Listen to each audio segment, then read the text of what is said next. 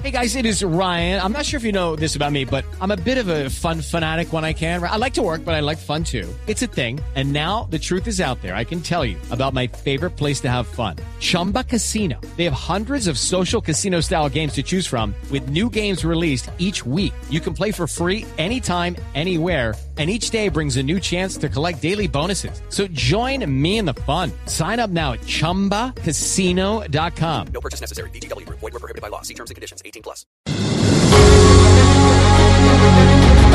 2019. 200 años del evento histórico más importante de nuestro país. La libertad, la independencia. Tres colores que ondean libres bajo su soberanía. En Mañanas Blue, Colombia es bicentenario.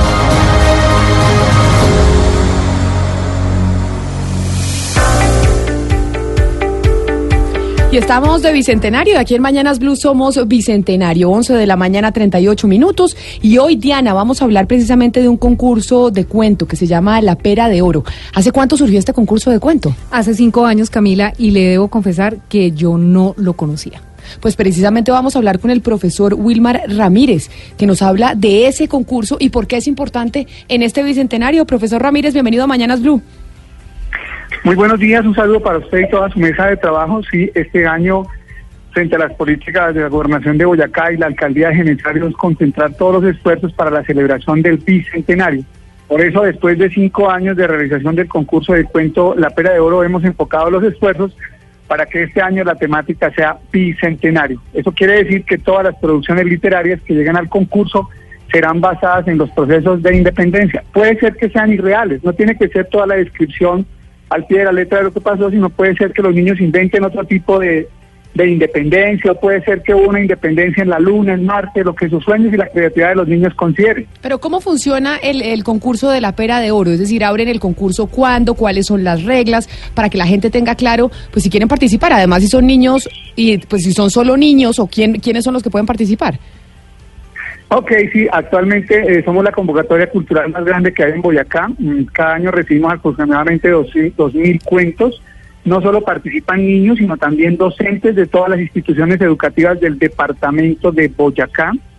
Eh, es sencillo, es hacer una producción literaria máxima en cuatro hojas con, eh, con en Word, enviarlas a la página www.lapera-de-oro o mirar también en la página de Secretaría de Educación de Boyacá. Este año contamos con una premiación de 25 millones de pesos dividida entre estudiantes, docentes, y colegios. Eh, realmente eh, es muy sencillo, hay plazo hasta 10 de mayo de poder entregar las construcciones literarias. 10 de mayo, ya que contamos con una alianza con el Instituto Caro y Cuervo este año, quien realizará la primera fase de selección de los cuentos y la segunda fase la hará el Festival Internacional de la Cultura en Boyacá.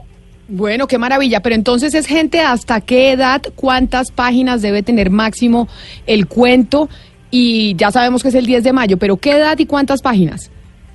No, no, la edad no está definida. Van en cuatro categorías. La primera categoría son estudiantes de primaria, de grado 0 a quinto. La segunda categoría son estudiantes de grado sexto, séptimo, octavo.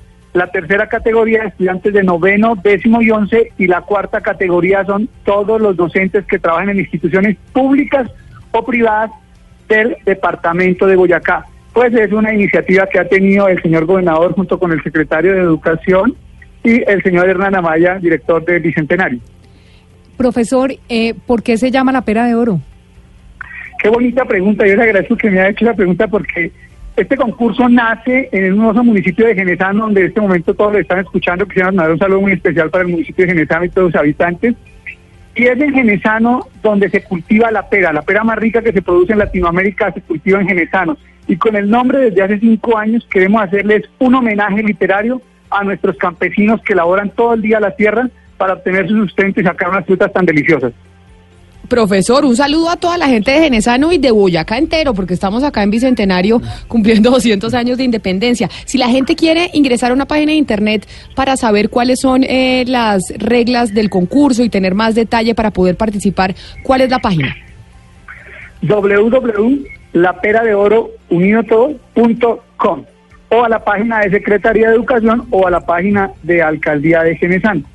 Veo la página de Genesano. Eh, profesor, ¿es solamente Boyacá? O sea, ¿no se ha pensado en que por el año del Bicentenario se puede ampliar para que participen niños a nivel nacional? Pues sí teníamos esa propuesta, pero por cuestiones legales todavía estamos eh, en proceso de construcción del concurso nacional. Yo pienso que sale el otro año, pero es una excelente idea la que usted nos propone. Yo pienso que darnos un placito más para madurar un poco más ciertas ideas y fortalecer el concurso de base. Eh, nosotros contamos con el apoyo de Daniela Cis, que es la gestora social del departamento, también con el director de las TIC, fuera de la premiación a cada niño que gana, se le entrega un computador de alta tecnología por parte de la Secretaría de las TIC, el ingeniero William Vargas, y con los cuentos ganadores que han salido cada año se produce un libro, eso es parte del que hace el TIC con el ingeniero Carlos Vargas, Además de eso, pues eh, eh, un dinero en efectivo y pienso que el premio más grande que puede haber es que se publique el libro, el cual se reparte en todas las instituciones públicas del departamento y va a las bibliotecas nacionales. El hecho de que tengamos el sello Caro y Cuervo este año, pues da eh, una importancia grande al juzgamiento porque realmente nosotros no tenemos que ver nada en la selección de los ganadores. Eso se lo dejamos a los expertos literatos del Caro y Cuervo. Qué bueno, pues lo felicitamos, profesor Ramírez. Estamos pendientes, la pera de oro. Ya saben, la página de internet, los que quieran participar este año con el tema del bicentenario. La gente en el departamento de Boyacá, un saludo muy especial. Y profesor eh, Ramírez, seguimos contactados con usted para saber después de mayo cómo está la convocatoria de los cuentos, precisamente haciendo alusión al bicentenario. Feliz mañana. Muchas gracias, saludo especial para todos y recordemos plazo hasta el 10 de mayo. Muy amables. Muy amable usted, recordamos que aquí en Mañanas Blue también somos bicentenario.